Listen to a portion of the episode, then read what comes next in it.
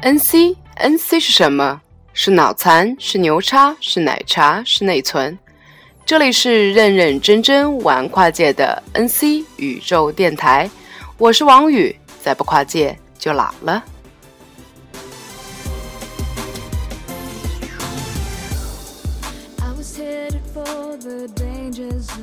接着昨天，今天跟大家继续聊一下我三年前在泰国穿着防弹衣采访红衫军的故事。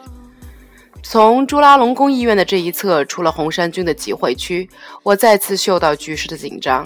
过街天桥上以及马路对面都是处于战斗准备状态的防暴警察，还有人拿着对讲机调动兵力。后来从第二天的新闻上，我才知道我刚刚出来的朱拉隆功医院被红衫军强行占领，以检查是否有军人藏匿其中。想到自己刚刚就这么笨拙地完成了第一次对于红衫军的探访，我的背后不禁有一阵凉风吹过。但是怎么样才能采访上红衫军的领袖呢？后来一位德国记者指点我：“你就去红衫军的主席台问，谁是你们的领导，能不能接受采访？”我就按他说的照做了，果然约到了红衫军的领袖 Bira。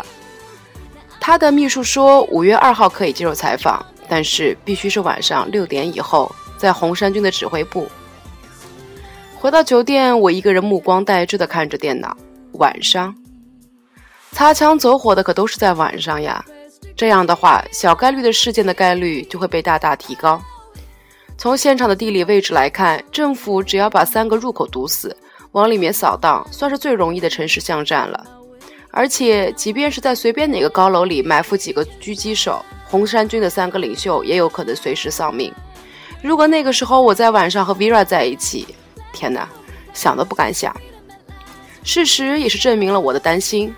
后来，一位红衫军领袖正是在接受《纽约时报》记者采访的时候，摄像机的光打到他的脸上，结果被狙击手一枪爆头。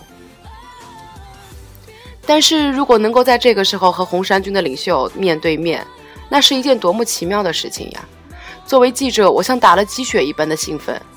然而，作为一个二十五岁的女孩，我更加眷恋生命的美好。当时我不敢跟任何人商量，因为如果跟家人朋友说，他们肯定疯了。我甚至怀疑我爸会找人把我绑架，直接回中国。我转念一想，即便我是约了采访，但是我还是有回旋的余地嘛。我可以直接跟主编说我约不到，然后周日采访那一天我爽约不去。红衫军的人也不可能跑到酒店过来找我呀。太痛苦了，我不想，我也不敢做任何决定。我不停地喝着冰水，试图用食道的刺激来努力让自己逃离大脑混沌下的无助。去吧，我怕死；不去吧，太可惜。算了，这个恶人就让领导来做吧。随即给北京的领导们写了一封信，说约到了红衫军领袖的专访，但是我担心我的人身安全，去还是不去？我想，不论结果如何，至少我不会埋怨自己。三十分钟后，收到 boss 斩钉截铁的一个字：去。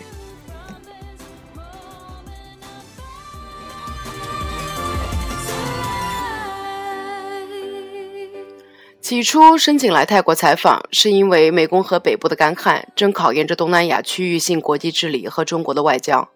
因此，我想过来看一下实际情况，顺便采访一下泰国的政局，并没有想过要对泰国的红衫军有什么突破性的采访。一个曾经在中东驻战的前辈跟我说：“小姑娘，报道是单位的，生命是你的。”想到这里，我就又开始哭了。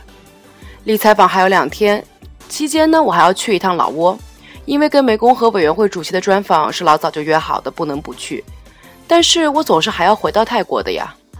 其他的国际记者都有防弹衣，我什么都没有。这么短的时间，我上哪儿搞防弹衣呀？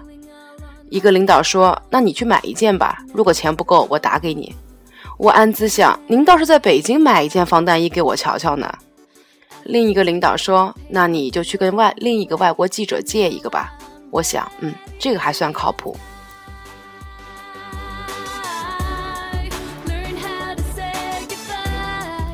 从老挝回来，我就直接住在了拉查巴松旁边的朱拉隆功大学。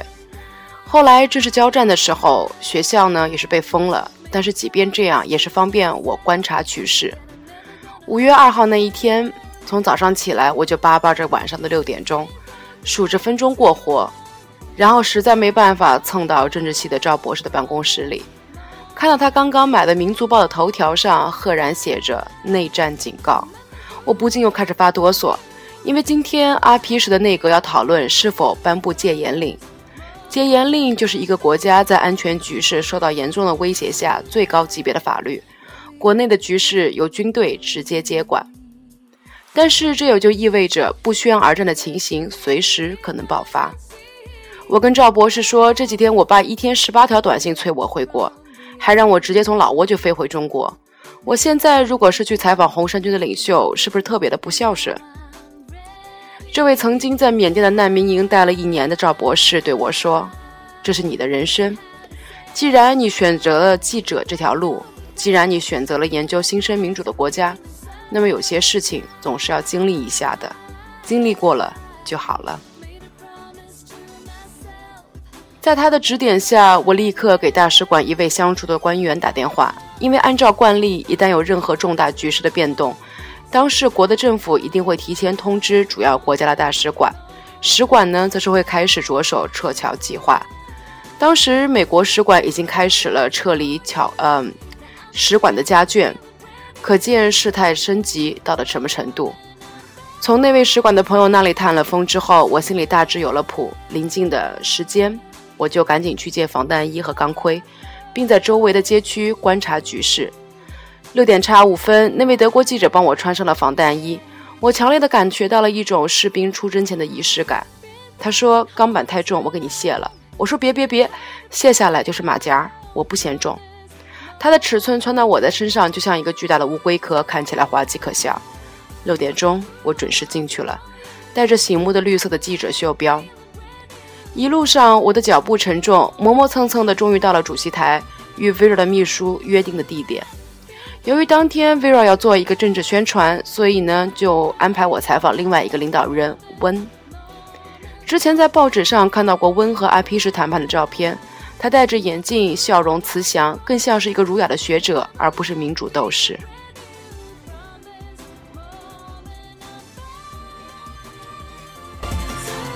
好了，这一期就先说到这里吧。和温谈话的内容就在下一期再跟大家聊一聊吧。喜欢我的节目的朋友就点赞或者转发。我是王宇，再不跨界就老了。